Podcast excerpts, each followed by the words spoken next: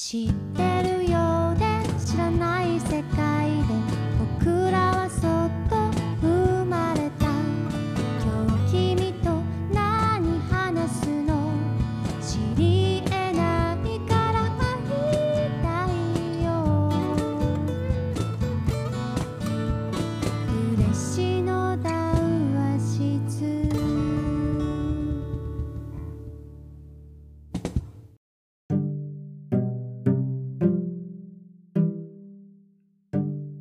はい、今日も始まりました。佐賀嬉野温泉で夜な夜な繰り広げられる秘密の談話室。旅館大村屋の北川健太が市内外で活躍する様々なゲストと共に対話形式でそれぞれの物語、ナラティブを語り合う番組です。今回のゲストは、え東京からリモートでつないでおります。柳瀬武彦さんです。柳瀬さんよろしくお願いします。よろしくお願いします。柳瀬です。実際会ったことないんですけど、はい。はじめましてで、ですよね。はい。ただ僕は、あのはいはいあの、このポッドキャストもここ1週間ぐらい毎日聞いておりますので、なんか本人だっていう感じがすごい強いです。恐縮です。いえいえ。ありがとうございます。あの、柳瀬さんもパラソルラジオというね、ポッはい。ドキャストを、はい。しかも同じアプリでやってますよね、アンサー、そうです。ね。はい。アンカー、アンカーが。アンカーか、アンカーですね。ええしかも、そうなんです。えー柳瀬さんと僕は年も近い36と5ということで、はい。一個違いで、ビートルズ好きで、あーほぼで同年代で、ね、いろいろ共通点があるんじゃないかなと楽しみですが。うんはい。でまずですね、えー柳瀬さんのまあ簡単なプロフィールですけども、はい。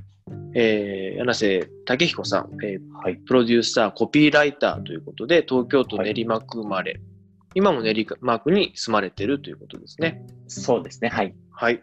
えーイベント制作会社、クリエイティブエージェンシーを経て、現在は企業や自治体のコミュニケーションデザインや社会課題解決型プロジェクトを中心に東京と埼玉県小川町でよろしいでしょうか小川町ですかね。小川町ですね。小川町の1.5拠点で活動中ということです。はい。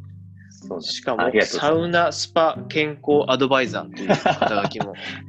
肩書きっていうほどじゃないんですか。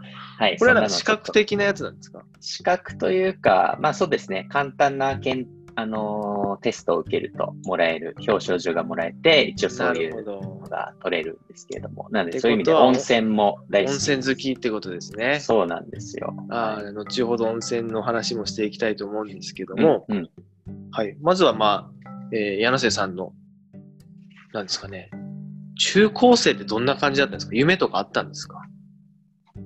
中高生の夢。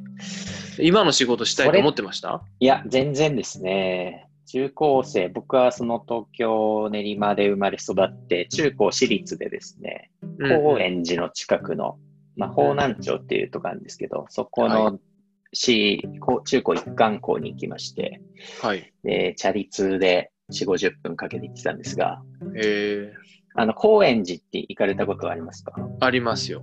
高円寺ってすごいこう、古着屋さんとか、レコード屋さんとか、多いですよね。まあ、こう、いわゆるサブカルチャーって言われる。はい。僕、東京時代、ストリートライブしてましたよ、こういうあ、本当ですか？1、2回。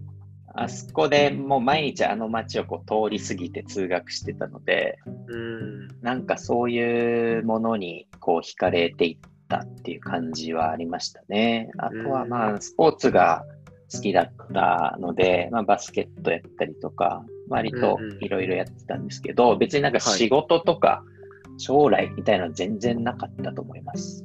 親もサラリーマン？みたいな感じですか？そうですね。親はですね、広告の代理店で働いてまして、まあそういう意味では、まあ、今やってる仕事も同業、ざっくり言えば同業なんですけど、なるほど。親の影響も、あの、親父の影響も多分にあるかなと思いますね。なるほど。はい。大学も東京ですか？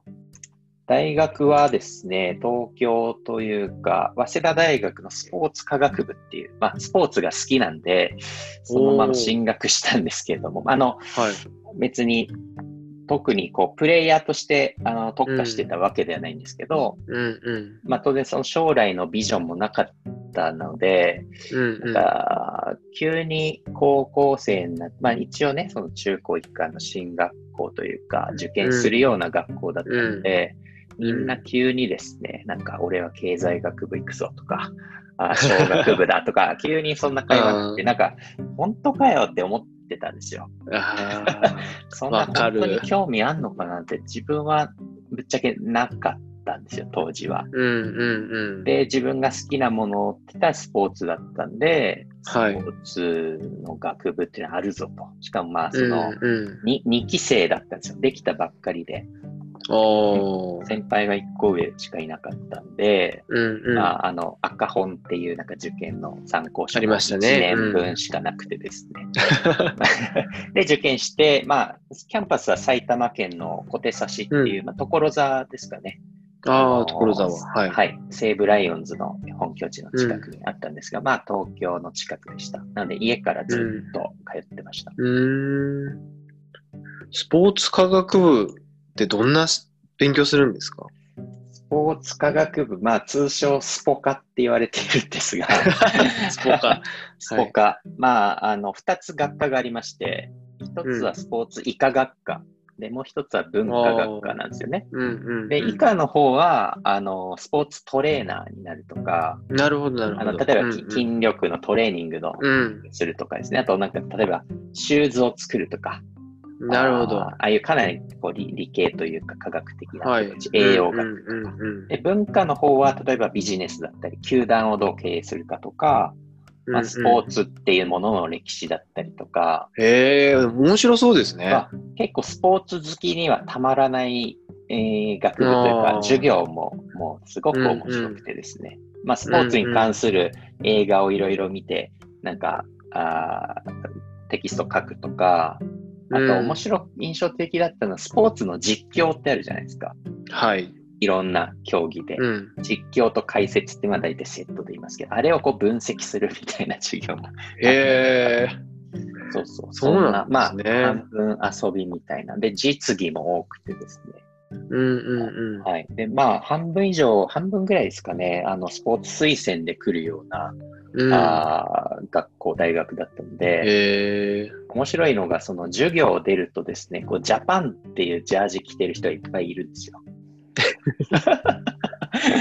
で、まあ、つまりみんなこう、かなりトップレベルのアスリートがあーうんうんうん来るところなんで、えー何々君は今日は J リーグの練習に出てるんで休みですとか、はフランス遠征でいませんとかですね。なるほどそういう、あの、五郎丸選手へーラグビーのが同級,、はいはい同級生でしたし。はいい。マリノスのキャプテンやられてた兵頭選手っていうのも同級生だったりとか、えなるほど。はい、そういうところでなるほどで。したね。はい。そんな柳瀬さんがスポーツ業界に就職はしなかったんですね。そうなんですよね。これ不思議なもので。それはなんでですか？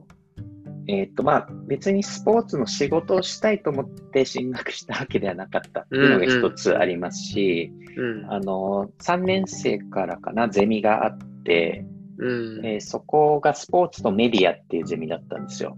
はい。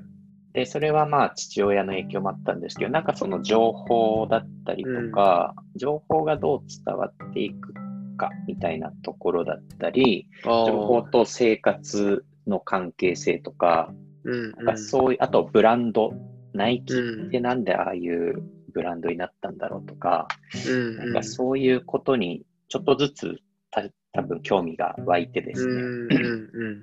で、えっ、と、大学3年の夏に大あのデザイン、まあ、広告の制作会社、うん。デザイン会社にインターンに行く機会がありまして、1ヶ月。うん。うん。割とそこのこう影響が大きくて、あのなるほどまあこういうところで働きたいなっていう思ったのが、あの、きっかけですね。なるほど。それで卒業後、広告会社に就職するっていう。そうですね。で、当時の広告というと、結構まだきらびやかな、結構世界ですか？そうですね。僕には、まあ、当時はそういうふうに見えてましたね、ある種。うんで、うんうんあの、当然、大手の代理店を志望する方も多いですし、まあ、同級生でそういうところに行く人もいたんですけど、うん。なんか僕は割と大きなところに所属したいなっていう意識があんまりこう湧かないタイプでして、なるほど。えーもう何千人とかいるわけですよ、会社に。うんうんうん。他のフロアの人は面識もないみたいなよりは、まあ、そのインターンした会社も30人ぐらいの会社で、すごくチーム感があったし、まあ、ある種スポーツっぽいなるほどって。あるじゃないですか。うんうん。なので、なんかそういうサイズのところを、まあ、あの、受けて、うんうん。えー最初はそのイベントを中心にやってる制作会社に入社したというところですね。なるほど。最初にこう、なんですかね、手応えがあった仕事ってどんな仕事なんです手応えですか？か手応えとか、これはいい、いい仕事したなとか。まあ当然、あの、その会社4年半ぐらいで辞めたので、うんうん。まあほぼアシスタント的な、もう見習い期間だったので、なんか自分がリードして全部やしきったぜみたいなところまではあんまりなないじゃなかったんですけど、うん。まあ、一つ、あの、まあ、ソニーさんのですね、あの、すごく大きなプロジェクトに関わらせてもらう機会があって、でそれは、まあ、六本木ヒルズをジャックして、いろんな CM を作ったりとか、まあ、イベント担当だったんで、そのイベントを、をいろんな企画をしたり、あと当時うん。3D 映像がよく出てきた時期でして、2010年、あ9年、ーはい10年。はいはい。なので、まあ、いろんなアーティストの方と、あと学生、うん大学美大生と一緒にこうワークショップを重ねながら、3D のこう VJ を作ろうとか、うんうんなんかそういうのをやって、まあ、なんか、あの、大学生といろいろ相談に乗ったりとかですうんね。うん。ええなんかそのアーティストの人も初めて 3D の映像を作るみたいなことだったんで、えー、すごくこう新しい表現にちょっとだけあの関われたりして、すごく楽しかったですね。えー、そういう会社に4年半いて、はい。その後はどこに転職されたんですか？その後はですね、いや、もう話の運びが上手ですごく話しやすい。いえ、そう あの、さっき話したインターンした、まあ、ドリームデザインっていう会社あだったんですが、うん。そこに戻る形で入社したんですよ。ああ、珍しいタイプですね、それ。そうかもイしれンターないですね。ンに就職せずに別の会社にいて、インターンのところに転職する。そうなんです。まあ、あの、付き合い、社長とかですね、あの、うんまあ、お付き合いがあったので、あの、イイベントを仕事している時も定期的に会ってはいたんですが、うんうん。まあ、きっかけは、あの、311だったんですよ。ああ、もうそういう時代ですね。うんはい。。僕が確か、社会人3年目ぐらいですか？うに、ん。の終わりぐらいに起きまして、うん。で、僕、とその瞬間も、イベントの会場うん。だあの東京の有明ビークサイトっていう展示会をやる会場なんですけど、そこでイベントのディレクターみたいな形で、あのこうバックヤードっていうんですかね、あのいろんなうんオペレーターの方がいるようなところに行ったんですけど、それものすごい揺れて、まあ、埋め立て地ですから、うん、そうですよね。えーはい、もう夜中まで家に帰れないみたいな形でした。で、次の日、まあ、すごいことが起きてるってことでようやく分かって、で、当然イベントは即中止しましたし、その後、うんうん当分節電のあの流れがあったので、そうですよね。うん。まあ、イベントをやるっていうことが一旦止まったんですよね、確か。うん。で、うんまあ、仕仕事もまあ暇になってしまって。うん。で、その時に、その前の、そのドリームデザインっていう会社のですね、まあ、石川さんって社長が、あの、まあ、うん僕の、ある種師匠みたいな人なんですが、はその人から連絡が来まして、3月12日に、うん。はい。で、お前何やってんだと。うんでちょっと来いと。うん。で、行ったら、まあ、その、情報支援ですよね。あの、災害、被災地、被災された方の、うん。おやっぱり情報も一つのライフラインではないかいううん。何がどこにどう足りないとか。どこの道は通れますとか、どこにあお風呂が入れますとかって一つ一つの情報がすごくライフラインになる、ううんこ状況の中で、やっぱりそうういう何かウェブサイトを作ったりとか、情報業を担ってる人はそういうところでなんかやるべきなんじゃないかっていうプロジェクトが、まあ、種が立ち上がってまして。はい。で、3月12日にその社長の家に行って、はい。で、徹夜でプレゼン資料を作ってですね、うーん。3月13日に、まあ、国に提案をして、はい。えーまあ、助け合いジャパンっていうあの公益社団法人に後なる団体がそれが始まったんです。よ。それの、へまあある種立ち上げにちょっと関わる機会があって、ーでなんかそれが、あのーまあ、言い方が難しいですけど、とてもやりがいのあると言いますか、うん。何のために自分がこれをやっているのか、考えているのか、資料を作っているのか、アイデアを出しているのかってすごくまあシンプルじゃないですか。そうですね。うんううん。なんか今までその六本木ヒルズのイベントとかよりかは、はいと、てもターゲットが明確ですよね。はい。だし、本当に困っていらっしゃる方がいて、うんで、その人たちを何か助けるっていう具体的な行動なので、うんうん。何か別に奇抜なことを考えるとかっていうよりも、あの、やるべきことを突き詰めていくっていうようなタイプのプロジェクトだと思うんですが、なんかそれがすごく自分には向いているのかなというふうに思いましたし、うんうん。なんかやってて、うん、あの、まあ自分なりにやりがいもあったんですよ。うんうんうんまあ、ただそれは完全にボランティアでやっていたので、はい。なんかそういうことに時間がもっと避けるといいなっていうふうには、こう徐々に思っていきましたね。うん。うんでそうやって結構被災地との関わりが増えていったっていう感じですか？そうですね。その後、うんまあ何度も東北に行って、まあそれがきっかけで、その会社に行って、まあ、戻る形で転職をして、まあ、ある種本業というか、あの自分の仕事の時間を使って、そういうプロジェクトをやらせてもらっていたので、うんうん。はい。あの、まあ、その後、じゃあその経験を次と全国に生かそうかっていうか、まあ、そのいろんなひ被害がを繰り返さないためにどうしようかってことで、防災っていうジャンルにも少しこう、入っていったりとか、災害支援、うん。復興支援ではなくて、防災っていうところにも、ちょっと関わっていったりとか、形で、はい、いろんな関わりはありましたね。うん。で結構そのある意味地域ローカルとこう深く関わったのがそのプロジェクトが初めみたいな感じですか？そうですね。まあ当時、ローカルっていう意識はあんまりなかったですけど、思い返すとそうですね。それまでは僕は東京生まれで、大学も埼玉で、うん。まあ、大学時代にあのバックパッカーで海外行くのは好きでしたが、あ国内でなんかそういうローカルに旅行しようみたいなのはあんまりなかったので、うんうんうん。うん。あの振り返れば、その東北3県うんの関わりが、はいこう初めてかもしれないですね。なるほど。で、そのドリームデザインには何年いらっしゃったんですか？そこもですね、4年半ぐらいで ?4 した。年ぐらい。はい、うん30歳まで。はい。で、その後独立っていった感じなんですね？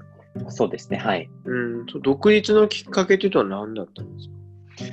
そうですね、えーっと、まあ一つは、これまあ、あの、僕は何も隠さず 言ってるんですけど、まあ、その石川社長がですね、まあ、スーパープロデューサーでして、うん。まあ、デザイン会社なんだけど、社長はプロデューサーの方だったんですよ。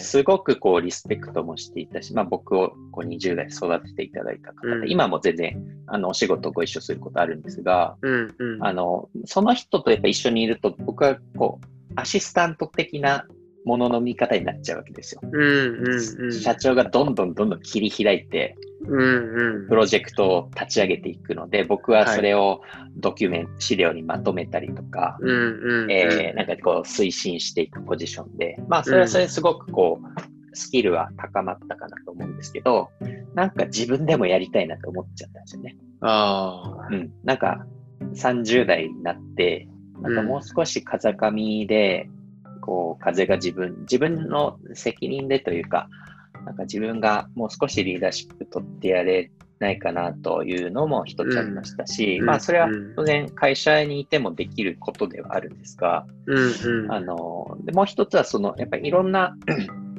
当時は、あの、ソーシャルデザインとかソーシャルビジネスとか、はい。まあ、社会課題を解決するとか、まあ、そういう言葉遣いの中でこう物事を考えていたんですけど、うん。でその例えば被災地を支援したいって時に、うん予算とか最初ないわけですよね。うん。うん。お仕事として関わる場合にはこうい、いくらでいつまででみたいなことから始まるわけですけど、そうですねなんかうんそういうことじゃないじゃないですか。うん。うん。うん。震災が起きた時そう、そうですね。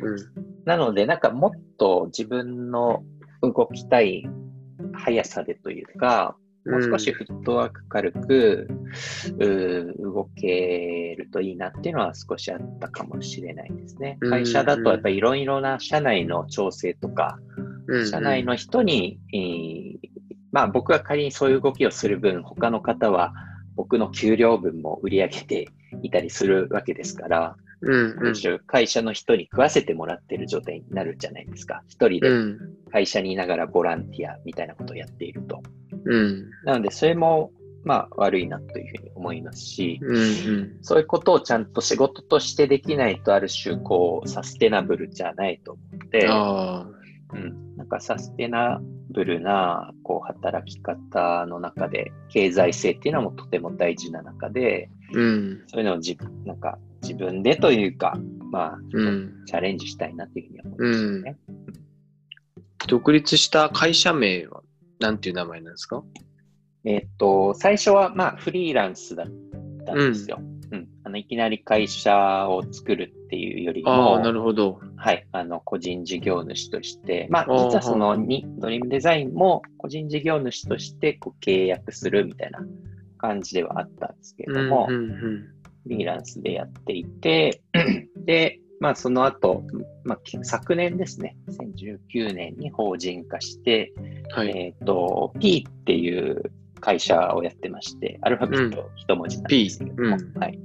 と、まあ、先ほどちょっと話に出た小川町っていう埼玉県の町で、ピープルっていうお店をですね、まあ、店舗を作って、うん。えー自社で運営していて、今は、まあ、三僕含めて3人の会社というイメージですね。なるほど、なるほど。はい。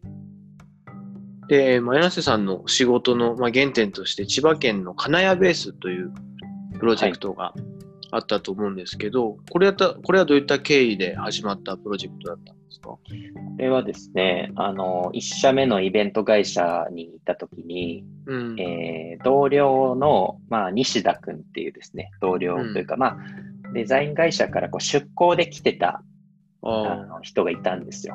あ、はい。すごく仲良くなりまして、うんで、彼が、まあ、辞めると、会社を。うん。で、えっ、と、ロンドンに行くか、シンガポールに行くか、千葉に行くかで悩んでるという相談を受けまして、うん なんだそうん、れと。すごい三択ですね。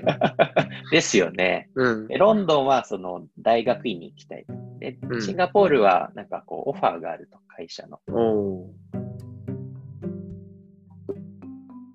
で、千葉はなんか町おこしをするんだといおうう、なんか NPO で働くみたいな話で。うん。僕は当時全然そのローカルみたいな楽しさだったりに全然分かってなかったので、全然ピンときませんで。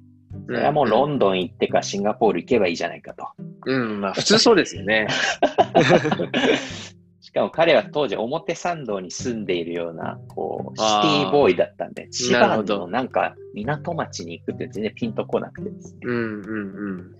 ただ彼はその千葉を選んでうん。たんですよね。で、彼が、まあ、所属した NPO がその金谷ベースっていうのを、おうん始めて、僕はそこに、あの、まあ、お手伝いというか、うんあの、まあ、当時イベントの仕事もしていたので、なんかイベントをやろうよということで、まあぐ当時です、グリーンドリンクスっていうイベントが都内で結構やっていたんですが、うん。グリーンドリンクス金谷っていうイベントを、はい。はい、各月ぐらいでやって、もうなんか毎月のように通ってですね、うん。はい、あの東京から1時間半ぐらいですかね、1時間、うん、半ぐらいで行ける街なんですけど、うん。そんな関わり方でした。で、その中でうん、金谷ベースっていう、その、まあ、廃墟だったホテルの跡地みたいなものが、本当にすごいいい場所にありまして。ホテルなんですね、あの、はいまあ、ホテルというか、はい、旅館というか、まあ、宿泊施宿泊施設と、設。うん。はい、お土産物屋さんと、あとなんか植物園の、謎の複合施設。もうあれでしょ ?1980 年代経ったみたいな、70年代とかそうでしょうね。そうで。す。で、うんもう多分何年も人が入っていないような。うんただ駅からもすぐで、目の前海で、えーすごいいいロケーションの場所だったね。まあ、そこを、おまあ、利活用しようということで、うんうん。はい。まあ、一緒にその、どういう場所にしようかっていうのをちょっとうん。一緒に考えたりとか、ペンキ塗ったりとか、そういうのやってましたね。うん。なんかそういうリノベーションって出てきたのはやっぱりね、僕らの大学生とかそれぐらいですよね。そうでしょうね。僕もその頃に。東京 R 不動産とか、ああいうはい、はい。ずっと見てましたもんね、僕も大学時代。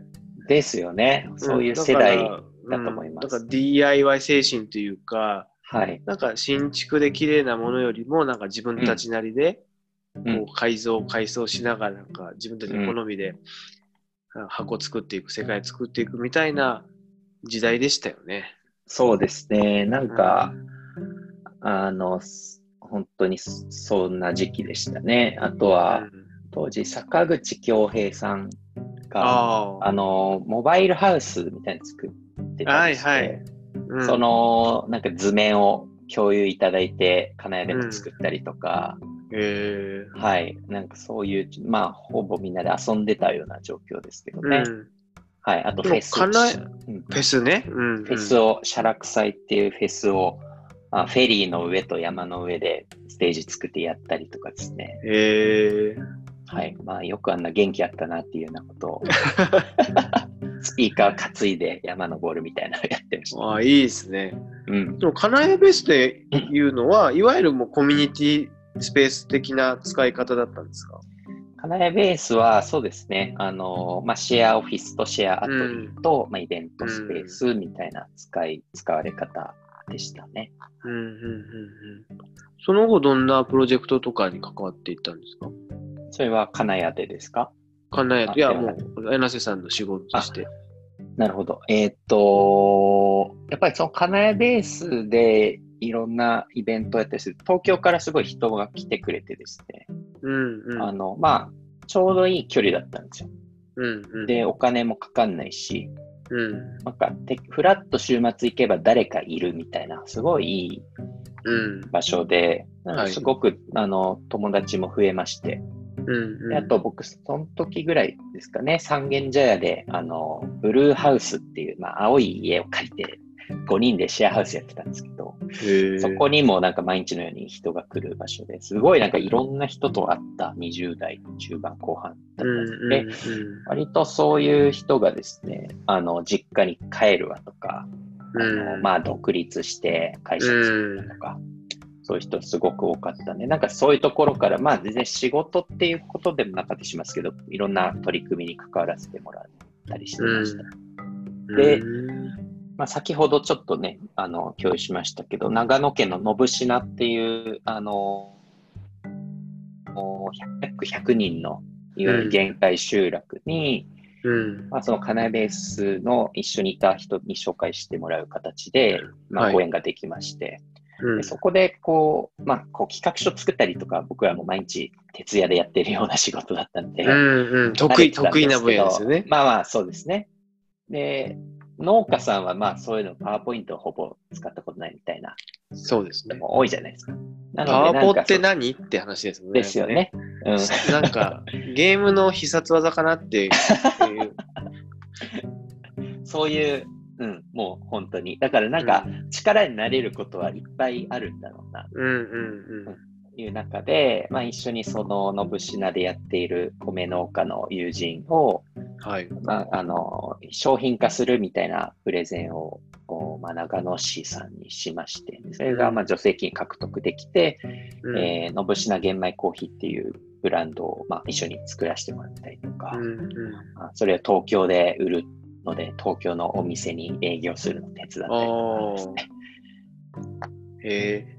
まあ玄米コーヒーってどんな感じなんですか？その本当玄米でコーヒーを作るっていう。そうです、そうです。あの、まあ、コシヒカリを、の米農家なんで作ってるんですけど、その信品ってエリアが割と炭焼き職人っていう、あの、炭を作る職人いっぱいいた集落だったんで、そのお窯がありましてですね、まあ、はい。そこでこうその炭を焼いた余熱で、えー焙煎する、まあ、コーヒーの豆を焼くみたいなことに近いですけど、そうするとまあこう熱の伝わり方とかその熱の質とかがすごく独特で、まあ、あの玄玄米をこう精米する前の状態で焙煎して、あ麦茶とかそうですよね、麦をうん。うん焙煎すると思いますけれど。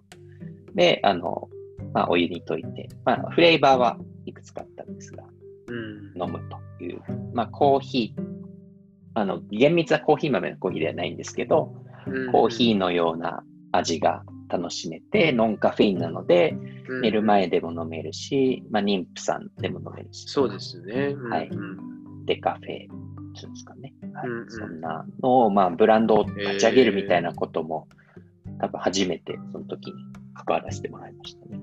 その玄米コーヒーというアイディアは、そのご友人と一緒に話しながらこう思いついたんですか？玄米コーヒーっていうもの自体は、実は全国他にもあるんですね。作られてる方はいらっしゃって、うんでその友人も、あの、作ってたんですよ。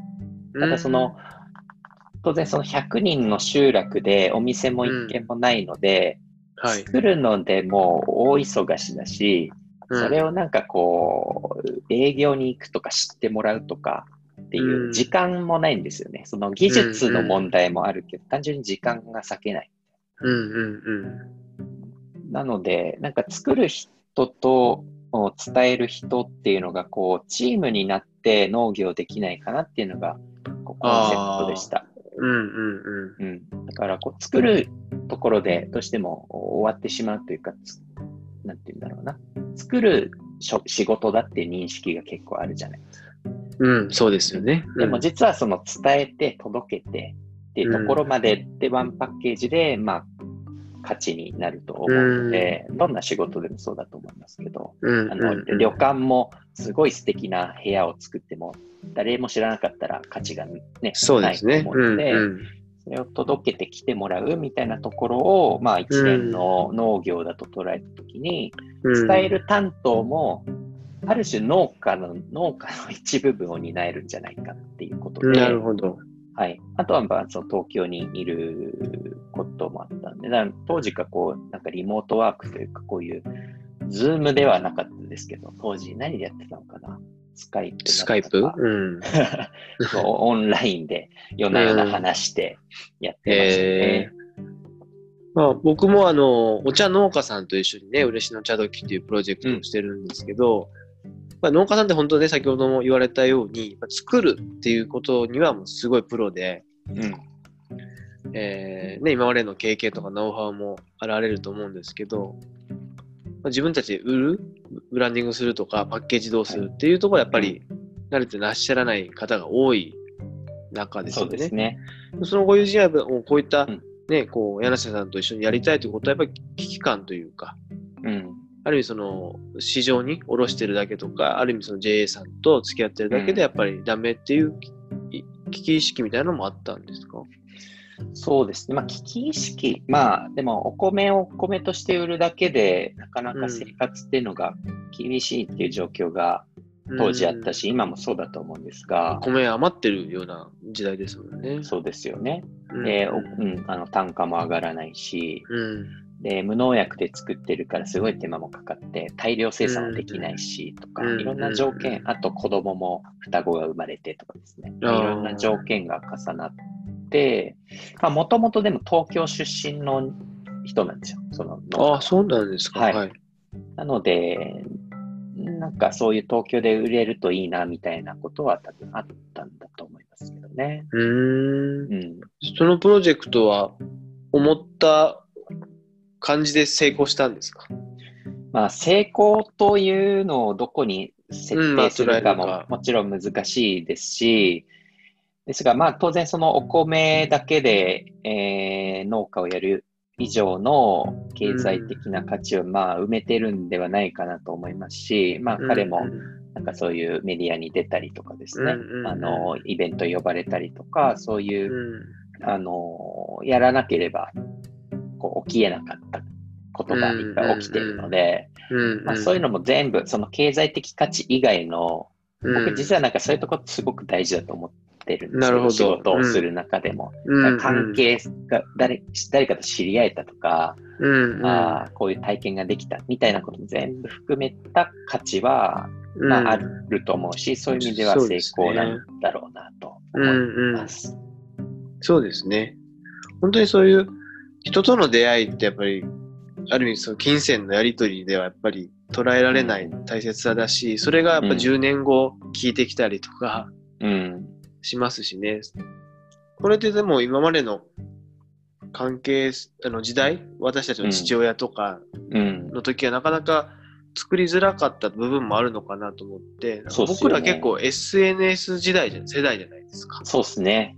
はい。だから、なんかこう、なんとなくこう、スレッドとかで、うん。こんにちはとかでも、なんか、なんとなくこう、仲間意識というか、つながってるのがあるので、うん。あとこうね、友達としてフォローし合うことで、お互いの近況がなんとなく分かって、うん。なんかね、友達の投稿を見て、あ、なんか一緒に今できるかもとかうん思うっていうのは、多分僕ら世代の特権でもあるのかなと。確かにそうですね。思うんですよね。うん、そんなにこう学ぼうっていう意識もなく、自然と身についていったようなところもあるので、そういう SNS を使うとか、こうオンラインで話すとかいうのも、うんうんなんかそう割と自然に馴染めた世代なのかなというふうには思いますね。そうですよねうんそれがなかったらですね、やっぱりこう、月に1回、この日に会議をやりましょうっていう連絡をして、うん。こう集まって2、3時間話して、また来月みたいな、こう割とこう接点の、っていうか、まあ、共有し合う時間が短いですよね。そうですね。う。うんん。本当こう SNS、ネットのおかげで、なんかこう、農家さんっていう、普段はこう、なかなか生活時間帯とかやってることが違う人たちとこう、つながりやすく、関係性を作りやすくなってるのかなとうん。思いますね。うん。そうですよね。だから当時、その、のぶしな玄米コーヒーのパッケージなどを作ってた石井君っていう人がロンドンに、まあ、留学してまして、うん。うんでその玄米コーヒー持ってロンドンで売ったりとかですね。してたんですよ。うん。だからロンドンと長野と東京をつないで話したりとかしてるのが、すごいなんか不思議で、でも面白いなっていうか、うん。なんか新しいなっていう感覚がすごくありましたね。ああ、いいですよね。うんで、。僕、あと、お茶農家さんと付き合ってて面白い、面白いというか、すごいなと思うのは、うん。お茶農家さんでもお米育ててたりとか、うんうん。ああのーなんですかね、冬場は冬至になったりとかですね、お酒の。はい、はい。いろんなことやってるんですよ、うん年間通して。いわゆるのは100章、100の仕事持ってるみたいな感覚だと思うんですけど、うん。とてもなんかな、頼もしいというか、うん。生きていく上でのなんかベースがなんか、こう柱がいいっぱいあるから基礎がしっかりしてるなっていう感じがはい、はい、はい。するんですよね。うん。なんかお茶の価格がさもうずっと年々下がってるんですけど、うん。僕だったらなんかもうすごい悲観的になると思うんですけど、意外はいとなんかふわってしてるんですよ。まあ、食うもの困らないとか、他にね、奥さんが仕事してるとかもあると思うんですけど、うん。なんか僕旅館しかやってなくて、うん。今回コロナがあってお客さんがこう、もうね、ほぼゼロとかなると、もう絶望みたいな感じになるんですけど、うん。なんか農家さんみたいにいくつかこう収入の柱、小さくてもいいから柱をいくつか持つっていうのもなんか、これから必要なのかなって思ったりですね。本当そうですね。う。うんん。なんかそれも、あのーなんて言うんでしょう、さっきの会社を辞めたみたいな動機の一つかもしれないですね。うん。うん。なんかどうしても会社に所属すると部署があって、肩書きがあって、これ、ここが担当だっていうふうになりがちですけど、うんうんうん。うん。なんかフリーランスだと、それは自分でいくつ仕事してもいいわけですから、うんうんそういうことにもっとチャレンジしたいなというふうには、なんかすごく思ってました。うん、なるほど。で、ラッシュさんは他にも、まあ、いわゆる地方とかローカルでプロジェクトをやったりもされてると思うんですけど、はい。なんか今そのローカルプロジェクトの、まあ、楽しさと難しさみたいなとこって、なんかお考えあありますか？そうですね。楽しさと難しさ。いっぱいありますよね。うん。あのー逆に今困ってることとか。困ってること。あのー 面白いなって思うのは、僕が東京で生まれて育って今もいて、まあ今その埼玉県の小川町と、まあ2拠点なんですが、あの、ローカルってすごい早いなって思いますよね。早い。あの、うん。たまあ、僕ね、その前は安いなって思ってたんですよ。まあ、例えばそのさっきの、あのぶしなっていう集落に行くと、ー、うん空き家がいっぱいあってですね、ここうはん100万円だよとか、うんうん山山もついてくるよみたいな世界観で、うんうんマジかと、そんなのあんだっていう、そうですね。初めてだったんですよ。なんか東京だと。糸地だと手のひら分ぐらいの。そうですよね。うん山ついてくんのみたいな。うん。で、まあ、それって安って思うわけですよね。うん。ただうん。なんか捉え方変えると、それって何か山を使ってやりたいとか、古あー。民家を使ってというか、なんか広いスペースを使って何かをしたいっていう時に、東京でやるには、ちょっとじゃあ10年貯金して、うん。えーなんか大きいとこ借りてとか買ってうん。やろうかっていう、こう、時間がかかるじゃないですか。はい。だけど、そういうローカルに行くと、もう、なんて言うんでしょう。すぐに行動に移せるみたいな。ああ、そうですね。で、近所にですね、さっき百姓みたいなおじいちゃんがいっぱいいて、うんもうややってやるよみたいなことで、なんか縁側作ってくれたりとか、あなんかあ、の、イノシシの肉持ってきてくれたりとか、うんうそんな体験ってできないし、そういう意味ですごくスピード感がある。で、金谷でもそれ感じてましたよね。あだから今僕はそういうローカルって早いなって思うんですよ。あ。であのーここ、まあ、SNS 世代で情報の量がもう半端なく増えて、うんうん、調べたいものは調べられるし、うん、えーなんかそのインスピレーションを受けることもすごくうん増えるし、そのインプットとかそのインスパイアの量とか質っていうのは多分増えているんだと思うんう。うんうん場所も問わず。うんうんだけど、そのじゃあ自分がアウトプットするっていう時のうんこう質とか量とかもしくはその速度って、うんまあ、オンライン上でこのディスプレイの中で表現する、例えばウェブサイトとか SNS はもう一瞬で立ち上がるし、そういう意味では早いですけど、リアルな、こうフィジカルな空間なるほど。とかでうん何かするときって、やっぱりまだまだ全然そのスピード感ってうん変わってないんですよね。特に都市にいると。まあね、お金もかかるし。そうそうそうそう。うんうんなので、なんかそのインプットの今の状況とアウトプットのコンディションが、ある種都市は揃ってないなって思うんですよ。なんかやりたいこととかもうむちゃくちゃ湧き上がってくるのに、全然行動に移せないっていう感じが。コストとリスクが都市部は高いから、うん。費用対効果は実際悪かったりしするかもしれないですね。そういうなかなか回収できなかったりとか。うんうん。まあ、ローカル早いっていうのはやっぱり僕も感じてて、うん。やっぱりままず相対的に人が少ないですよね。うん。うん。プレイヤーが少ないかったりとかするので、えーね、100万人都市で一つのことするよりか、100、1000人の街で何かする方がやっぱ目立つし、うん。まあ、ややりたいことやれたりとかも土地もあるし、場所もあるしっていうところは、まあ、あると思うんですけど、はい。あとまあ、でどう売り上げ立てて持続可能にしていくかっていうところが結構難しいまあ、ところそうですよね。まあ、はい人口が少ないからですね。うん。うん、そうですね。まあ僕もそそうの、ですよね。小川町に通って、まあ、この夏ですね、ある種、田んぼを、あのーまあ、お借りして、あのちょっと田んぼを友達というか、みんなでお米作ってるんですけど、なんかそれも、そういうことも起きるんだ、みたいな。なんかここやんないみたいな。まあ僕に直接っていうより、その仲間がそう誘われて、僕も関わってるっていう形ではありますけど、なんかその手軽さっていうか、うん練馬区で市民農園借りるのとかも抽選ですからね。ああ、はい僕もエね。ントリーしたことありましたけど、まあ、外れまして。なんかうん畑やりたいと思っても全然なかなかできないわけですよ。うん。うんうん徒歩圏内で。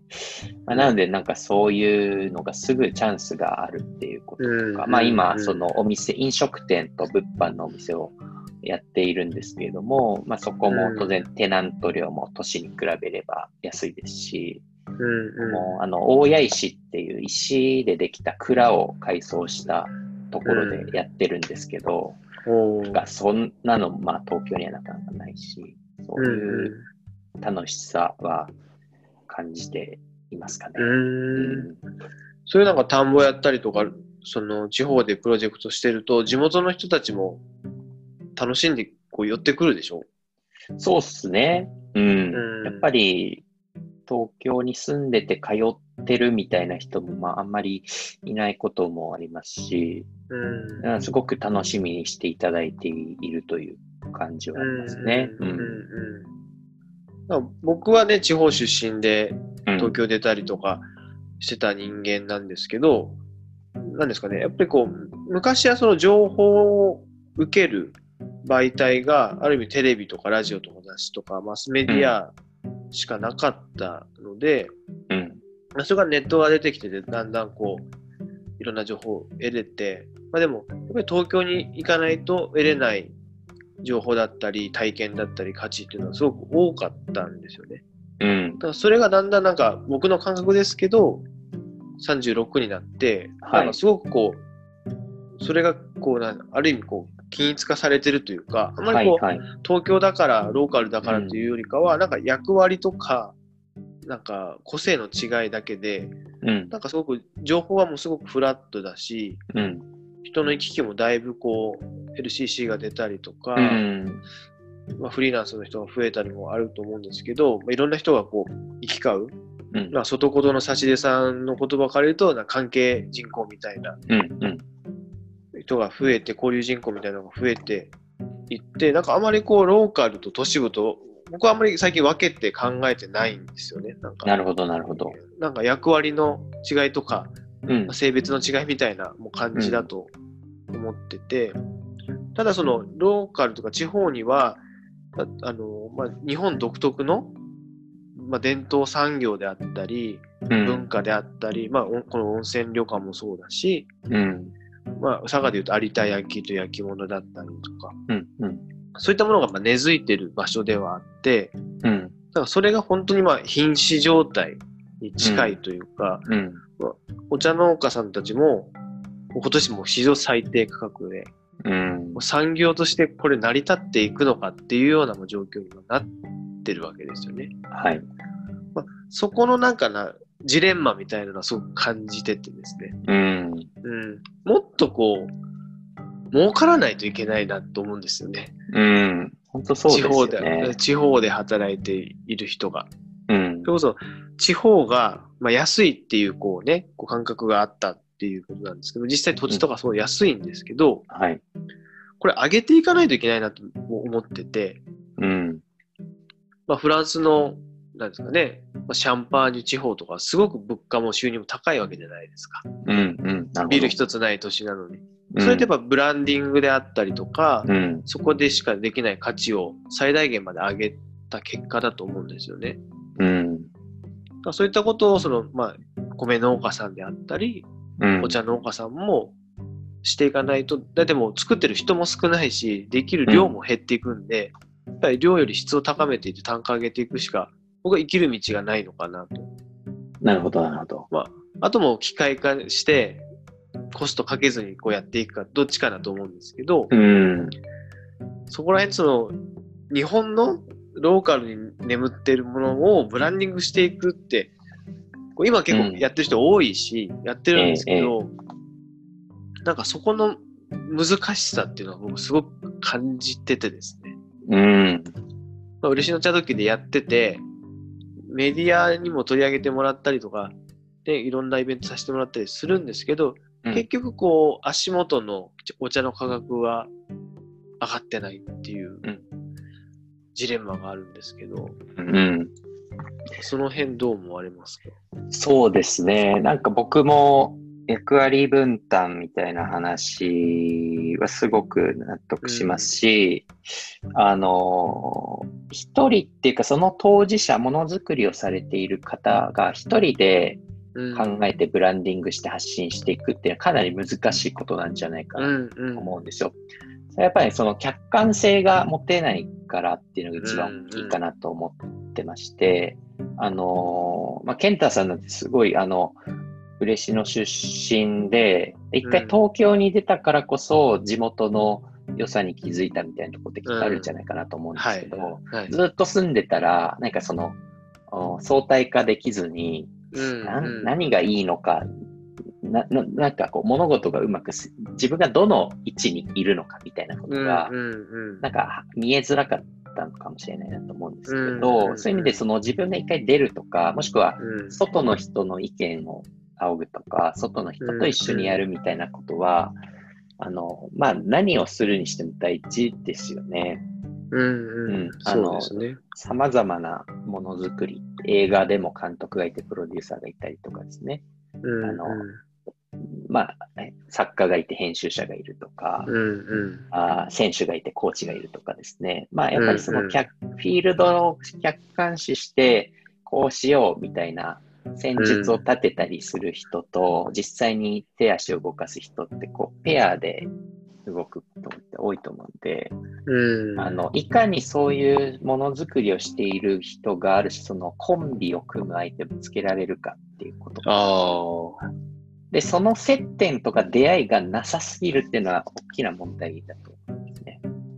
ああ、それはなんかわかりますね。うん。で、本当に東京にいると、例えばグラフィックデザイナーいっぱいいますし、映像ディレクターいっぱいいますけど、おお茶作ってる人いないし、なんか職人さんもなかなか見つけられないし、まあいらっしゃいますけどね。うんうん。だけど、ローカルに行くとそれ逆転するじゃないですか。だからそこが混ざるべきだとまず思ってます。混ざるというか、出会うべきうんただうんもう一個あるのは、じゃあどうやって出会うかっていうのもあってそうですね。そのお茶屋さんが、じゃあ、あの、東京なんかデザイナーとか検索して、ウェブサイトで電話してもいい、やっぱりいろんな相性とか、そうですね。件とか、まあいろいろあるじゃないですか。うんうん。なんて言うんだろう、職種っていうだけじゃないと思うので、うんうん。だからそのちゃんとこの伝える人と作る人がまあ仮にペアになるべきだという仮説を立てたときに、はい。このコンビをどう設計するかってやっぱそのつなぐ人がうん。あのちゃんと役割として必要かなと思う。うんうん。で、あのーそれな、どういう立場になるんでしょうね、そういう人って。球団経営者みたいなことなんかうん。こういう選手がいるからこういう監督連れてこようみたいな判断って、例えばサッカーチームとかだとあると思うんですけど、うん。ここがで弱いかな。もそうん、そういう専門家を各業界の組合に一人専アドバイザーみたいに入れたりするんでしょうかね。ね、どう実際やるとしたらどうなるのかっていうのはうんありますけど、あのなんか田舎で悶々としてる一次産業の人がいると思うんですよね。うん、なんか、マッチングアプリなんですかね。なんかそういううん一次産業とデザイナーのなんか、ね今あるじゃないですか、デザイナーさんもなんか登録制で。はいはい。そうですね。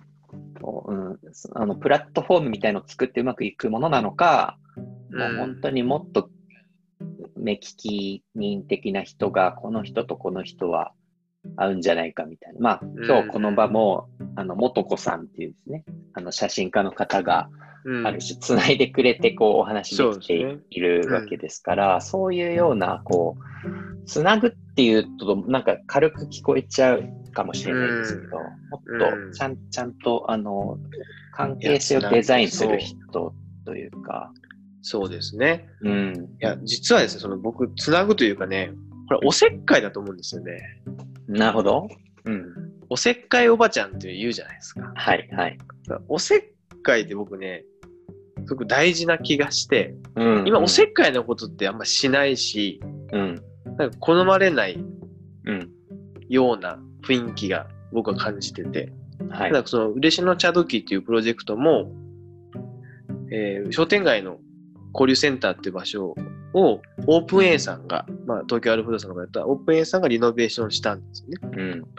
うん。その時にオープン A の馬場さんが建物のハードじゃだけじゃなくてうん。ソフトを入れて、えーものづくりの人と街の人をつなげたり観光客をつなげるそういうソフトの建築も大事だっていうことで神奈川から一人鈴木亜子というある意味、あのーもう主婦を卒業したうん。方が移り住んだわけですよ。その方が、まあ、蝶がつくおせっかいおばちゃんなわけです。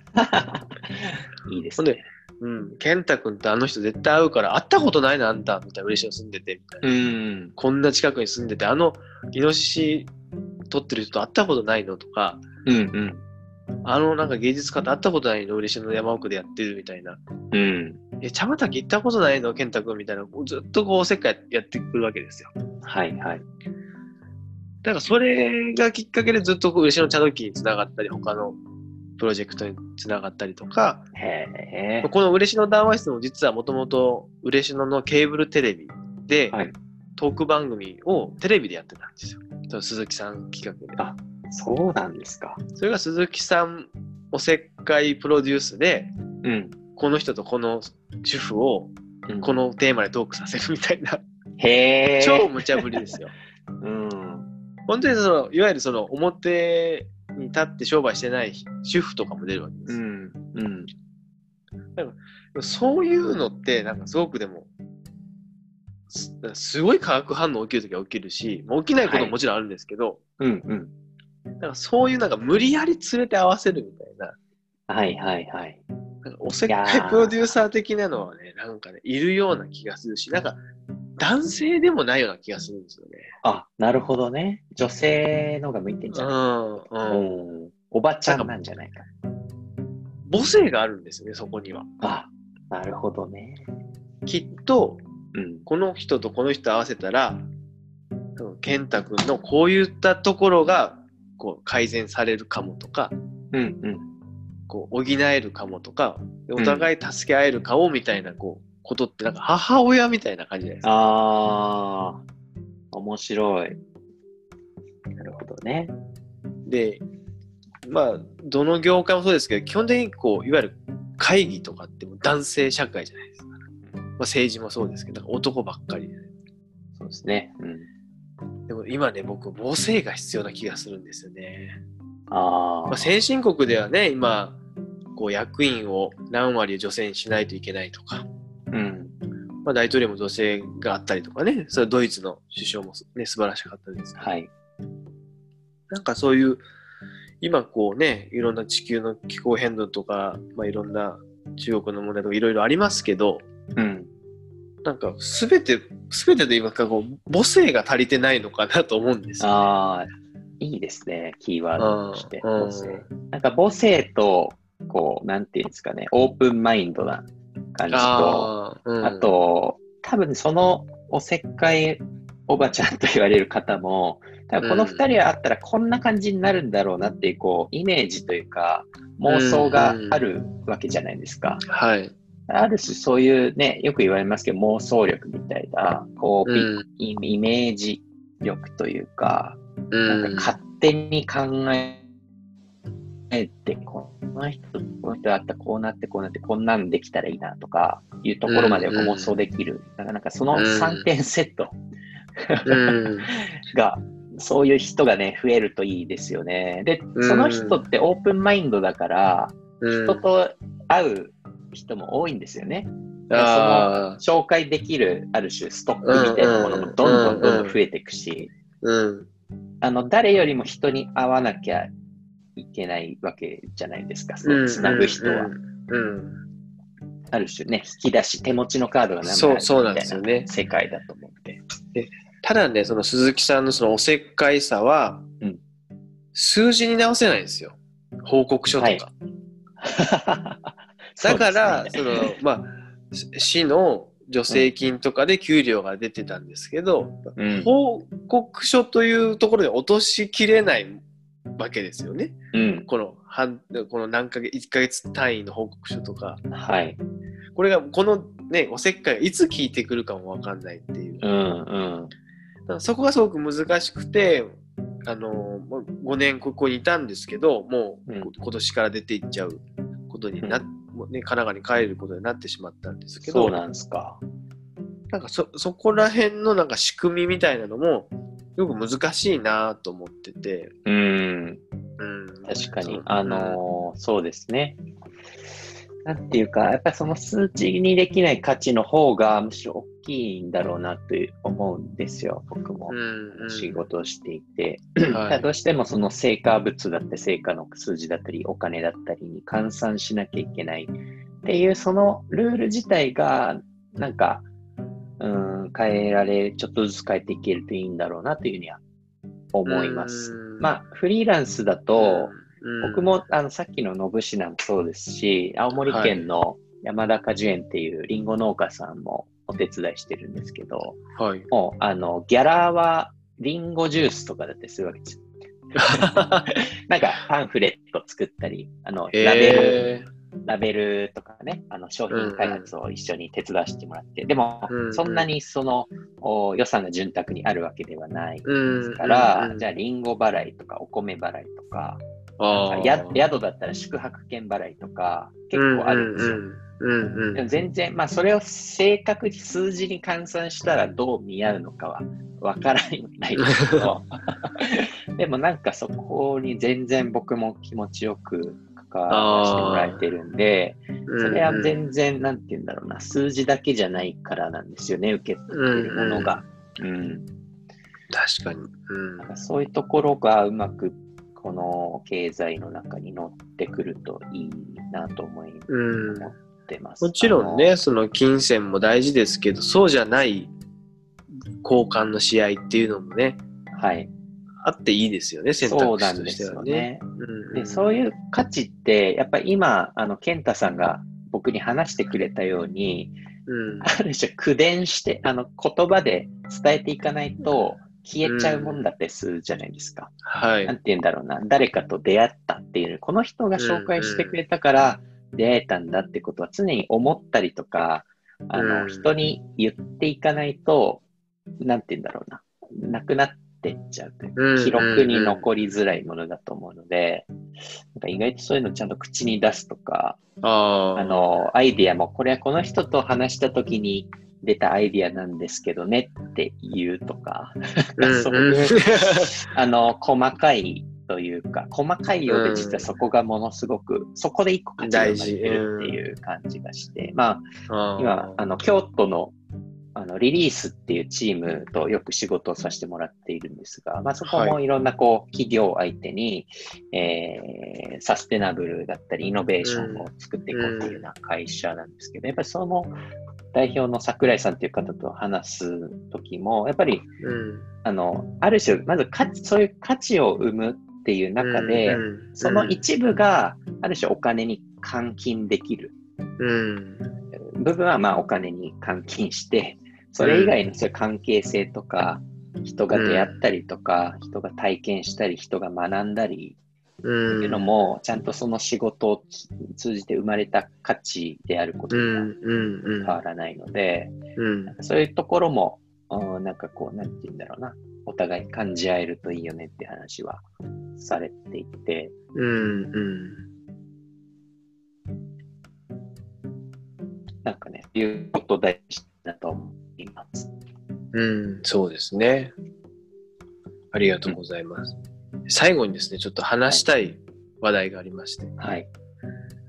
柳瀬さんとですね、はい今後のこういう温泉街があったら面白いなとか、こういう旅館があったら面白いなみたいな、なんか妄想をしていきたいと思うんですけど、温泉好きですか、まあそうですよね。スパー健康アドバイザーですよね。まあ、アドバイザーと言いつつ、アドバイスは何もできないんですけど、温泉は好きですね。あーはい結構行きますか？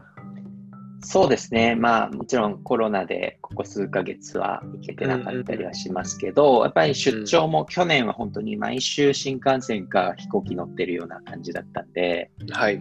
結構、はい、全国行きましたね。うん。まあ僕はね、佐賀の嬉野温泉っていうところで旅館をやってるんですけど、いわゆるその、まあ、昔からある温泉地で、まあ、昭和、平成、バブル前とこうどんどんこう団体客が、えー増えるに従って、旅館も増え、旅館も大型化してきて、うん。ある意味もうコモディティ化的なもう全国どこでもあるような温泉街うん。になってしまったわけですよね。まあ、いわゆる団体のお客様がみんなが喜ぶようなもの、うん今みんなが求めているものが、まあ、価値ということで、いわゆる料理もなんか強風解析で、うん。えーで刺身ついててみたいな、うん山なうん山なのにみたいなね。なんかいわゆるその、うん、その土地のこだわりみたいなのがこう失われていった何十年があったし、はいい。わゆるその歓楽的な、まあ、スナックがあったり、ショーパブがあったり、キャバレーがあったり、うん。えー、なんですかね、ヌード劇場があったりみたいな、うん。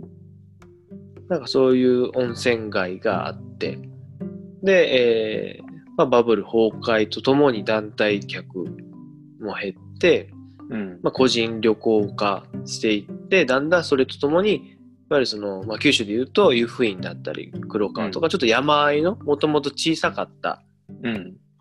えー温泉街がこうなんですかねこう流行ってきてうん。で今だんだんもっとその細分化されて、まあ、エリアというよりかはもうこの旅館みたいなうん。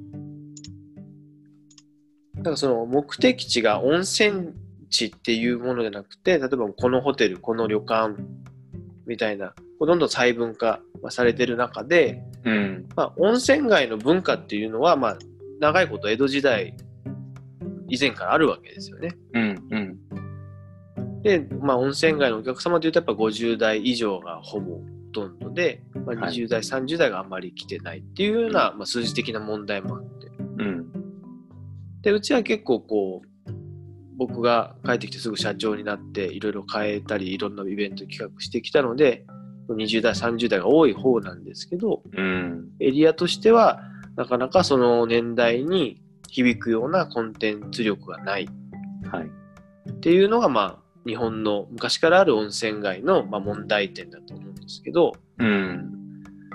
なんかどういう街になったら僕は行くのかなと思って、まあ、自分なりにやってるんですよね。まあ、嬉野茶時だったりとか、まあ、旅館、うん僕音楽好きなんで旅館の中でええ。DJ イベントやったりとか、うん。えージャズライブやったりとか、まあ、いこう館内っていう場を使っていろいろ面白いことをうん。やって、まあ、主に福岡市内の若い人たちが来てくれるようなうん。まあ感じなんですけど、なんかそのエリアとしてまだまだ僕はやれてないなと思ってて、なるほど。で昔スリッパ温泉卓球大会っていうのを温泉街でやったのは、やっぱりその見ました、見ました、それ。卓球場とかその射的場みたいな嬉野の温泉街にはないですし、街のなんかエンタメがないなと思ってて。それが昔が、昔はショーパブだったり、そういうなんか男が喜ぶようなお店だったんですけど、それが変わってきてるんですね。うん。なんか柳瀬さんが温泉街をシムシティ的に作れるとすれば、何を作ります？贅沢な。贅沢ななるほど。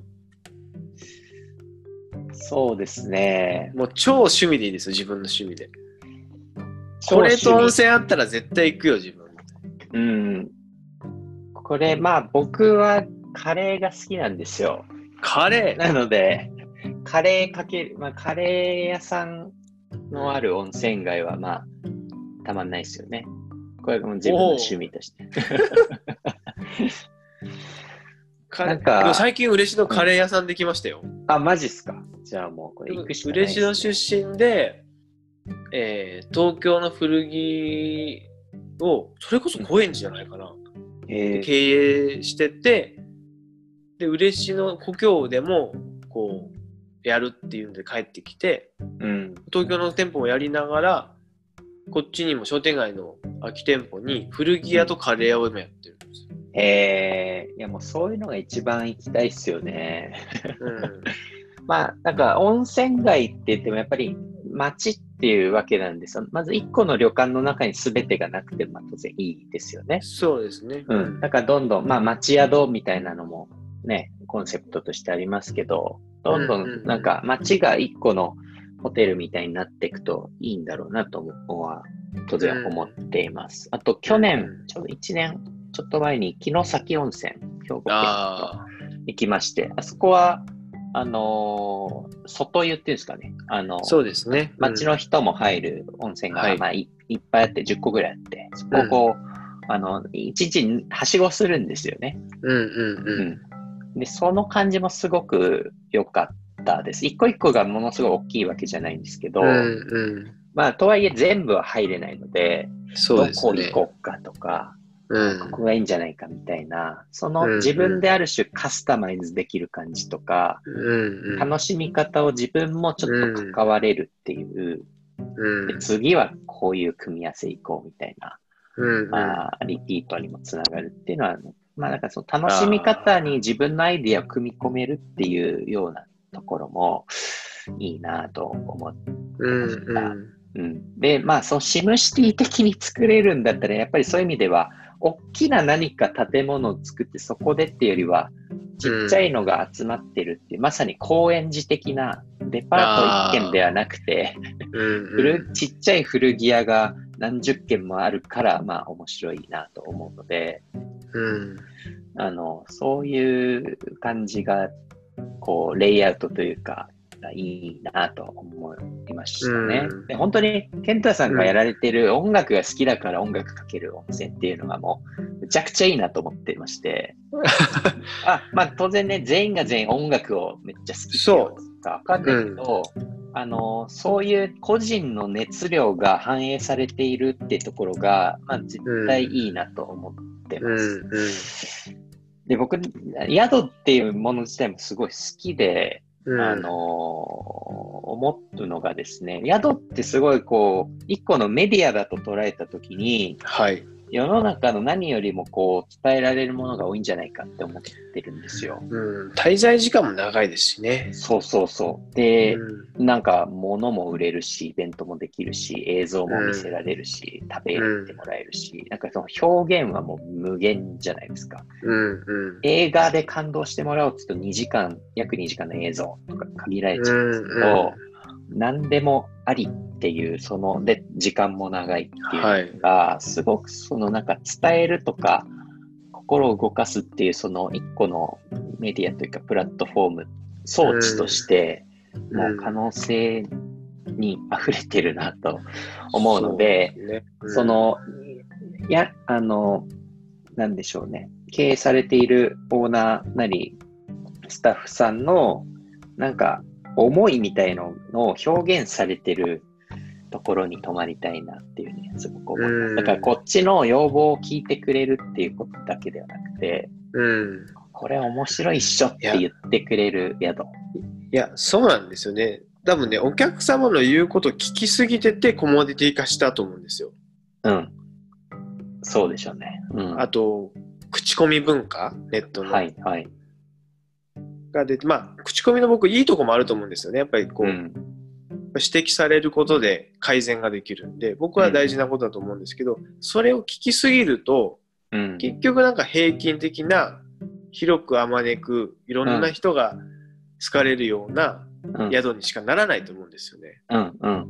いや、もうそういう人来なくていいからぐらい、うん。うん、本当っすよね。うん、なんか言ってもいいのかなと思ってて、うん。なんかよく僕、旅館とホテルの違い何ですかって聞かれることがあって、その時は、やっぱりこう、うちで言うとやっぱり僕で15代目なんですけど、すごい。北川家が、うん。ある意味大きい北川家に来てるわけですよ。来てもらってるわけですよ。うん。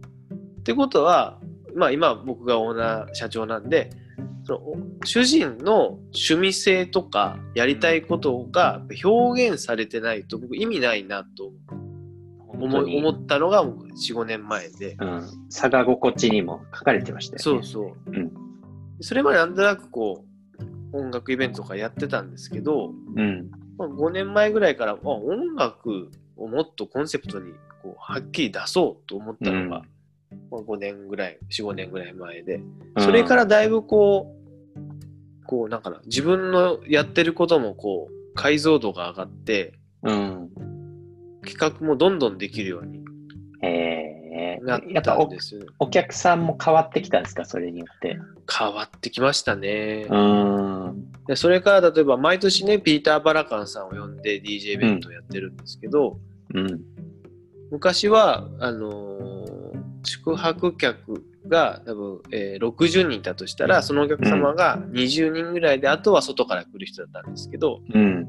去年とかは9割そのお客様とか。へえ。そうなると夜中まで爆音出しまくりみたいな。本当は100%したかったんですけどね。ねうんえ。うん。まあ、そういうなんかわ分かりやすくなりましたね。来る方、うんお客様も、あのー本当にこう音楽好きも来るようになって、家かうらん CD を50枚ぐらい持ってきたりとか、うん。うん。でうちのヴィンテージオーディオで聴きたいみたいな、はい。はい。だったりとか、こうすごく分かりやすくななったんで、なんか各こう宿の個性っていうのはもっと出していいのかなとうん。思ってます本ね。当そう思います。なんかあらゆるものがそうだし、やっぱその人間の、うーん僕最近ネイチャースケールっていうなんかことをいろんなプロジェクトで思うんですけど、ネイチャースケール。うんうん、まあそんな言葉があるのかもわからないんですが、なんかやっぱ自然、なんて言うんだろうな、自然としての人間のキャパシティってあると思うんですよ。はいはい。あの例えば学校クラスが、まあ、多くても40人とか、うん班になると5人とか、まあ、なんて言うんだろうな、こう人間がコミュニケーションしやすい人数とか、マネージメントできる人数とか顔と名前が一致する人数が百何十人とか、まあ、はい。